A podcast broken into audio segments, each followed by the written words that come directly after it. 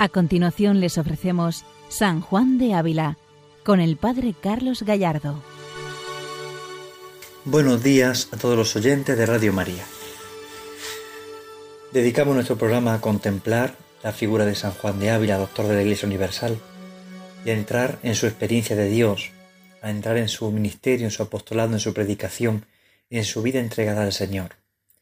Y sobre todo viendo cómo esa vida entregada al Señor atrae a muchas almas, una de las grandes gracias que Dios concedió al ministerio de San Juan de Ávila es precisamente que en su predicación o en sus cartas muchas almas se acercaban a Dios, muchos se convertían y muchos llegaron a un alto grado de santidad. Es una de las gracias más grandes que, que se encuentran en la vida de San Juan de Ávila. Es un predicador incansable de la palabra de Dios y él cada vez que predica, que enseña, que se acerca al Señor, transmite la presencia de Dios. Y cada vez que, que se acerca a un alma, esa experiencia de Dios se contagia. Hoy vamos a contemplar, a escuchar esta carta 46, una carta que dedica San Juan de Ávila a San Juan de Dios. Es uno de sus discípulos más, más cercanos, podemos decir, o más íntimos, y es de las almas que el santo más cuidó, precisamente porque eh, se convirtió en una predicación que el padre Ávila tuvo en, Granada. Y es interesante ver cómo hay un epistolario amplio entre San Juan de Ávila y San Juan de Dios. Hay dos cartas que prácticamente aparecen enseguida, la carta 45 y la carta 46, dirigidas eh, por San Juan de Ávila a San Juan de Dios. Vamos a detenernos un poco en la carta 46 porque el mensaje de las dos es muy parecido. La 45 un poco más corta, un poco más breve, y se ve que la escribe San Juan de Ávila cuando está de camino, o sea que, que en uno de sus viajes respondió a San Juan de Dios de forma rápida ante una carta que le escribía. La carta 46 se ve que es un poco más reposada, aunque también es breve, no es extensa, pero sí manifiesta ideas fundamentales que se ve que repite el santo a su discípulo. Como que hay una enseñanza clave que San Juan de Ávila quiere dejar clara a su discípulo. Y se ve que en otras cartas también se encuentra esa sintonía espiritual. Por eso descubrimos que San Juan de Dios es un hombre ardiente, un hombre fogoso, un hombre entregado al Señor, a la caridad. Y San Juan de Ávila le sabe orientar muy bien, le sabe aconsejar.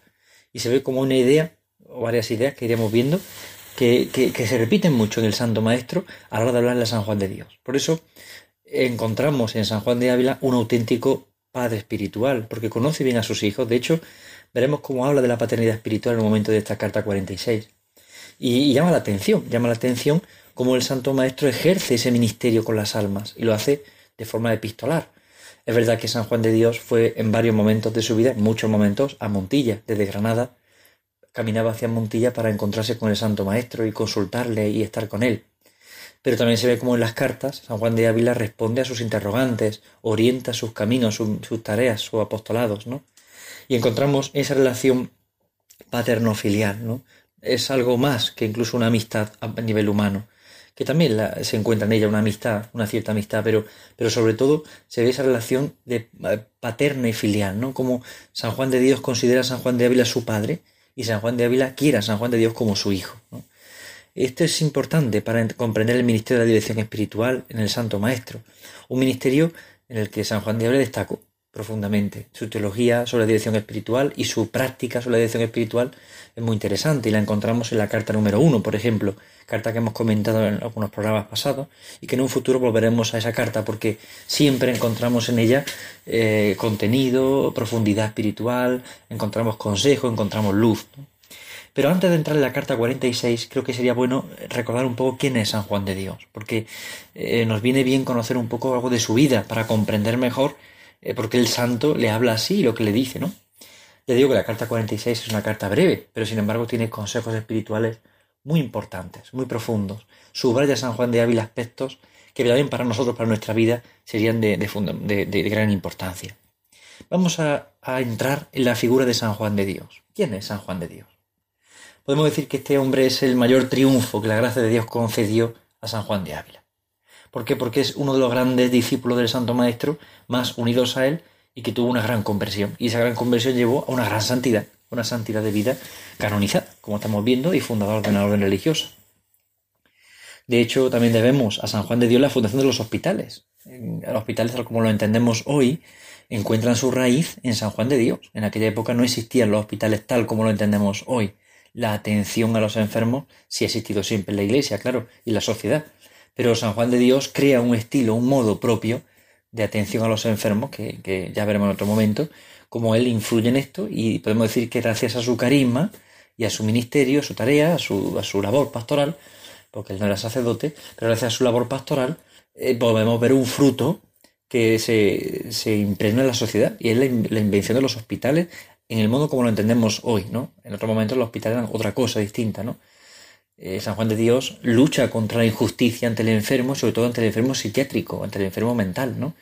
Y en San Juan de Dios vemos cómo hay un amor concreto al enfermo y al moribundo y al que ha muerto incluso para ser enterrado, un amor desde la caridad de Cristo, desde el amor de Cristo. ¿no? Y esa experiencia la bebió también San Juan de Dios de su maestro, de su padre, Juan de Ávila. ¿Quién es San Juan de Dios? Su nombre es Juan Ciudad. Este, este santo portugués, pero sin embargo también ha tenido su relación con, tuvo también su relación en España y él también defendía su, su, su, su trato en España porque estuvo en varios lugares de España. Él defiende su nacimiento en la localidad toledana de Casarrubios del Monte, aunque era portugués, eh, considerado portugués, pero sin embargo se cree que, nació en la localidad toledana y él defendía de alguna forma esa postura. Abandonado de niño, pues un clérigo lo llevó a Oropesa y allí se asentó como pastor al servicio de, una familia. A los 22 años se fue a luchar contra, contra el francés a Fuente la Rabia, con el conde de Oropesa.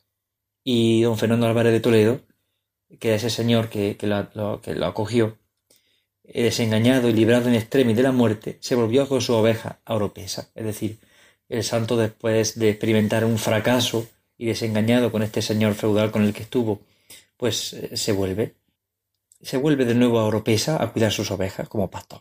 Es decir, él vivió como pastor durante un tiempo, después eh, marcha a Alemania, después vuelve de nuevo, hacia España de nuevo, a Sevilla, después va a Ceuta como jornalero, después eh, se ostenta ya como con un caballero que, que se encuentra en una atención a, a sus hijas y se encuentra solo abandonado y él le ayuda. Luego ya vuelve de nuevo a España y se hace librero. Se hace librero. Vemos que es un recorrido bastante grande. Sirve como casi como mercenario, eh, hace de pastor, hace de jornalero y luego hace de librero, que es el último cargo o tarea que, ejerció hasta, que, hasta su conversión. Y siendo librero, un librero ambulante, que, que llevaba sus libros a cuestas y los iba vendiendo, llega a Granada, a Granada y pone su puesto en la puerta de Elvira. Nos encontramos el día 20 de enero de 1537 en Granada. Allí San Juan de Dios está vendiendo libros y ve una gran multitud de gente que va hacia la ermita de San Sebastián. El 20 de enero precisamente en la fiesta de San Sebastián. Ve que mucha gente pasa por la puerta de Elvira hacia la ermita de San Sebastián. Y el santo, San Juan de Dios, pregunta, bueno, ¿y qué pasa? ¿Qué ocurre aquí? Y bueno, voy a predicar el Padre Maestro Ávila. Entonces él, movido por una curiosidad, que evidentemente es una acción del Espíritu Santo, una moción interior, se levanta y se marcha hacia la ermita de San Sebastián. Al llegar a esa ermita, entra a escuchar la predicación. Y San Juan de Ávila predica sobre el amor de Dios. Y San Juan de Dios se siente tocado profundamente por ese amor de Dios. Un hombre que fue abandonado, un hombre que tuvo varios señores que ninguno le llegó a satisfacer sus necesidades, que ninguno le llegó a amar del todo, eh, un hombre que fue jornalero, que fue mercenario, que después fue librero, que no encontraba su sitio, encontró su lugar en el amor de Dios, encontró su descanso en el amor del Señor. Ahí experimentó la gracia de Dios, ahí experimentó el amor de Dios. Y entonces en ese momento empezó a gritar, a gritar por todas partes el inmenso amor de Dios. Y por eso empezaron a llamarle loco, porque él se volvió loco, podemos decir de alguna forma, por el amor de Dios. Le llaman el loco de Granada. Podríamos poner en interrogante eso, ¿el loco? ¿Es loco de verdad? Claro, es una locura divina, es una locura sobrenatural, es la locura del que ha descubierto un amor que no entiende ni comprende, que se ve indigno de él, pero sin embargo se ve lleno de ese amor. Es un amor que le ha traspasado la vida, un amor que le ha llenado el corazón. Y San Juan de Dios en ese momento es llevado por los señores de Granada a una casa donde vivían todos los enfermos mentales y también enfermos físicos, donde eran maltratados muchos enfermos. Lo meten allí a él como si estuviera loco de verdad. Y lo meten allí. Y entonces eh, San Juan de Dios ve la pobreza con la que viven esos enfermos, el poco cuidado material y espiritual, incluso como eran maltratados físicamente, verbalmente. San Juan de Dios ve eso y entonces más gritaba para que le pegaran a él y no pegaran a los enfermos, porque se ha dado cuenta de lo que estaba pasando.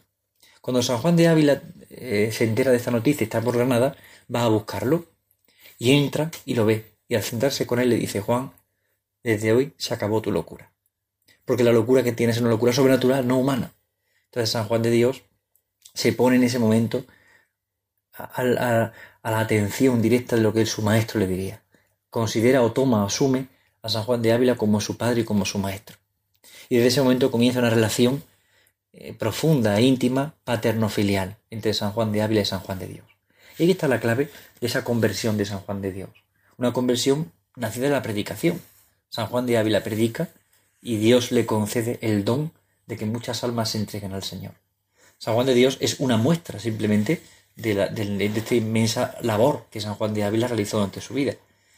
Realizó durante su vida y sigue realizando ahora, porque San Juan de Ávila nos sigue predicando. Cuando leemos sus sermones o sus cartas, seguimos encontrando en él un verdadero tesoro, un verdadero testimonio.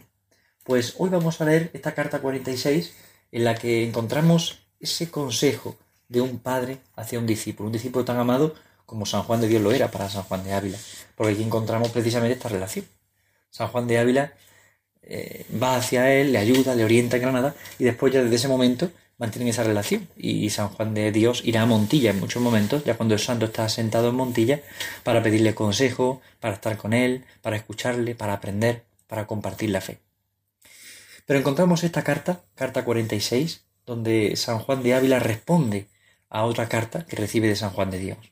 Veamos con qué sencilla San Juan de Ávila responde a la carta y al mismo tiempo con qué cariño, con qué amor, pero también con qué exigencia espiritual. Le da exigencia, le exige, le pone en, órbita, ¿eh? le pone en, firme. En San Juan de Ávila encontramos esta, esta virtud del Padre Espiritual, que sabe acoger con cariño y querer a la persona y se sienta muy querida, pero al mismo tiempo le sabe corregir. Le sabe corregir no duramente, sino con el cariño de un padre pero con la firmeza de aquel que busca el bien de la persona y que busca que sea de Dios. Escuchemos a San Juan de Ávila en esta carta 46 dirigida a San Juan de Dios. Vuestra carta recibí, y no penséis que me dais pena porque me escribí largo, que como el amor es mucho, no puede parecer larga la carta. Y ruegos que os acordéis de ser tal, que cuando me escribiereis, o yo de vos sepa, me alegre yo de saber tales nuevas cuáles deseo. Y pues vos deseáis no darme enojo, no seáis perezoso en ponerlo por obra, aunque algo os cueste, que el amor no se parece en las palabras, sino en las obras. Y entonces se demuestra más cuando más duele lo que hacemos por quien amamos. En primer lugar, vemos cómo en este primer párrafo el santo recibe la carta de San Juan de Dios con alegría, con mucha alegría. El amor es mucho, por eso no me puede parecer larga la carta. Es una frase curiosa porque San Juan de Ávila, en su vida, en algún momento, cuando estaba en Montilla, eh, en la casa, en un momento concreto llegó un sacerdote a, visitarlo y hablando con él, a ese sacerdote le parecía larga la, celebración de la misa. Y dijo él, si os parece larga, corto es vuestro amor. Es decir, el amor hace que las cosas eh, no se hagan pesadas, no se hagan largas. El amor hace que todo sea mucho más ligero. Es un pensamiento que está muy dentro de, del corazón de San Juan de Ávila. Porque en todo momento, cuando habla del amor, habla de cómo el amor suaviza las cosas que pueden ser pesadas. Y las cosas están pesadas cuando falta el amor. Cuando falta un amor entregado, un amor verdadero, un amor profundo. Y ahí por eso el santo insiste mucho en esto. Si mucho es el amor, no parece larga la carta, claro. Si mucho es el amor, nada se hace largo ni se hace pesado porque el amor se demuestra así. Encontramos aquí la sintonía con San Ignacio. En la contemplación para alcanzar amor, en el número 231 de los ejercicios espirituales, San Ignacio pone como, como nota o como premisa a la contemplación para alcanzar amor este punto. El amor consiste en comunicación de las dos partes, es a saber, en dar y comunicar el amante al amado lo que tiene, o de lo que tiene o puede, y así por el contrario el amado al amante. De manera que si uno tiene ciencia, dar al que no tiene, si honores y riqueza, y así el otro al otro. Pero es que en el primer punto, en esa primera nota, 230, dice, el amor se debe poner más en las obras que en las palabras. Estas dos ideas que San Ignacio presenta en los ejercicios, en la contemplación para alcanzar amor, las encontramos en este párrafo. Cuando el santo dice el amor es mucho y no se hace larga la carta entonces, es que el amor se muestra más en las obras que en las palabras. Y así lo repite después el santo al final. No me deis enojo, por eso no seáis perezosos en escribir. Y que el amor no se parece en las palabras, sino en las obras. Aquí vemos esta sintonía. De hecho, el refrán castellano obras son amores y no buenas razones. Viene de esta experiencia espiritual. Por eso vemos que San Juan de Ávila, San Ignacio, eh, Santa Teresa, San Juan de la Cruz, eh, San Juan de Dios también en este caso, todos los santos viven una sintonía espiritual que, que viven movidos por el amor. Es decir, el santo no es el que vive movido por la exigencia, sino el que vive movido por el amor. Y a veces en nuestras prácticas espirituales hemos reducido todo a una exigencia, a un compromiso, a una obligación. Y, es comprensible que, la exigencia está ahí presente, claro que sí, porque el amor es exigente. Pero, pero parte del amor, parte del amor. O sea, la vida espiritual no se puede vivir si no es desde el amor, sino desde el encuentro con Cristo, con una persona que me ama, que me quiere, con la que yo comparto la existencia. Si no es así, es imposible eh, vivir la vida espiritual. Quien solamente vive de la exigencia del cumplimiento, termina por quemarse, termina por agotarse, y se hacen las cosas largas y pesadas. Sin embargo, cuando hay amor, cuando hay mucho amor, pues la carta no parece larga, dice San Juan de Ávila. Y es así, la carta no se hace larga. O sea, la vida no se hace pesada cuando se vive del amor. Y aquí está el misterio. Es la experiencia del amor. Creo que en este primer párrafo de la carta 46 tendríamos que preguntar nosotros, ¿y mi relación con Cristo es de amor? ¿Es de un amor verdadero? ¿Es de un amor de amistad profundo? O en los casos de la vida consagrada, el sacerdote, ¿es una vida, es un amor de entrega, de, de responsabilidad? Y en la vida cristiana en general, pues es un amor de amistad, es un amor profundo, es un amor íntimo, es un amor, el, el amor más grande de mi corazón. O sin embargo, eh, la relación con el Señor es como un cumplir. A veces nos ocurre esto. Hago mis rezos, ¿eh? cumplo mis obligaciones de oración, sean muchas, sean pocas, y ya mi vida, hago mi vida, ¿no? Y sin embargo nos damos cuenta de que nuestra vida tiene que estar sumergida en la, atmósfera de ese amor, tiene que estar sumergida en la inmensidad de su corazón, porque el amor no se parece en las palabras, sino en las obras. Y entonces se demuestra más cuando más duele lo que hacemos por quien amamos. Claro, porque no hay dolor, podemos decir, cuando hay amor, cuando hay amor. No es no haya dolor en el sentido físico, espiritual, sí, se sufre, claro que se sufre, se sufre porque se ama, pero, pero el dolor se hace mucho más llevadero cuando está el amor. El amor hace que las cosas se amortigüen, que los golpes se amortigüen, que se lleven de otra manera, ¿no? Por eso cuando se ama la vida de Cristo, se lleva, se vive la vida de Cristo, y no se sufre la vida de Cristo, no se padece la vida de Cristo, sino que se lleva con amor. Y el padecer es amor. Y ahí me Santa Teresa diga eso, que el padecer no llevará tan gran deleite. ¿Por qué? Porque hay amor. Vemos aquí esta sintonía espiritual de los santos, no todos los santos de la historia, pero especialmente estos santos del siglo XVI viven en este clima, en esta sintonía.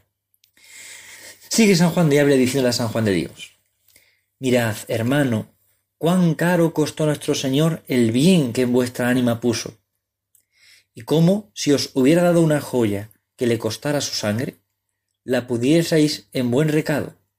Así habéis de hacer el bien que en vuestra ánima os dio, pues por eso se os dio, porque Él lo ganó, no como quiera, sino peleando por vos en el monte Calvario y perdiendo la vida porque vos la cobraseis. Es impresionante cómo en unas palabras tan cortitas, en un pequeño párrafo de seis líneas, eh, San Juan de Ávila llega a tal profundidad en el amor a Jesucristo. Hablando de ese amor que está más en las obras que en las palabras, como San Ignacio también nos decía en la contemplación para alcanzar amor.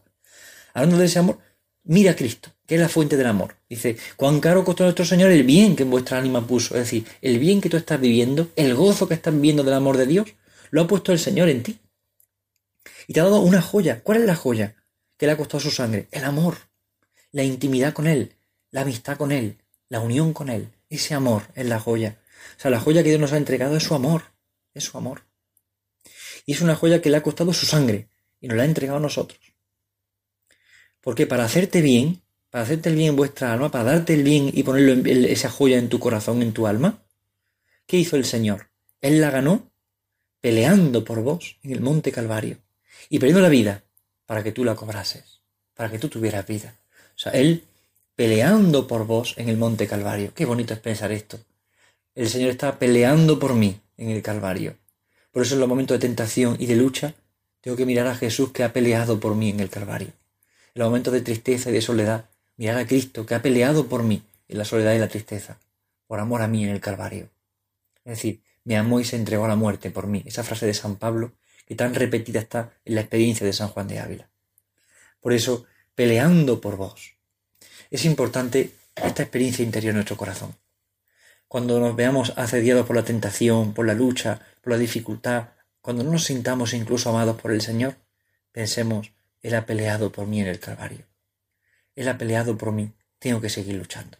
Él ha peleado por mí y Él me ha entregado la joya de su amor. No dudemos de esto, porque la gran tentación que el demonio presenta es esta, es la duda, la turbación. Él ha peleado por mí y ha pedido la vida para que yo la cobrase. Él ha pedido la vida para que yo me entregase. Bien, pues sigamos el consejo del Santo Maestro, Juan de Ávila. Este consejo que dirige a San Juan de Dios, pero que no lo dirige a cada uno de nosotros. Sintámonos muy amados por el Señor, muy queridos por Él, y comprendamos la grandeza infinita de un amor que no pasa, de un amor que no caduca, el amor de Jesucristo. Mostremos al Señor nuestro amor, más con las obras que con las palabras. Buenos días a todos en el Señor. Dios les bendiga. Han escuchado San Juan de Ávila, dirigido por el Padre Carlos Gallardo.